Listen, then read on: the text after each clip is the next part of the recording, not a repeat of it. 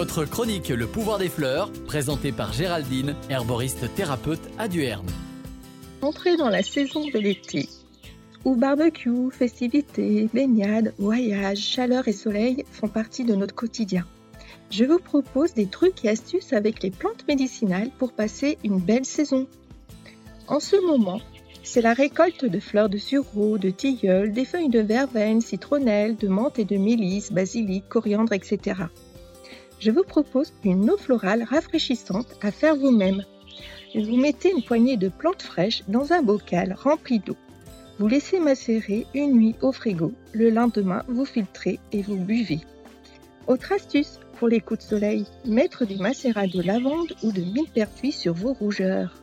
Massez de préférence le soir car le millepertuis est photosensibilisant, c'est-à-dire qu'avec le soleil, il peut vous tacher la peau. Pour le mal de transport, gingembre ou menthe poivrée sont recommandés. Une tisane, une demi-heure à une heure avant le départ, à renouveler pendant le voyage. Pensez à votre thermos. Vous partez faire un trek ou une course Préparez-vous à l'avance. Commencez avec une cure de tisane d'ortie trois semaines avant votre départ, trois fois par jour.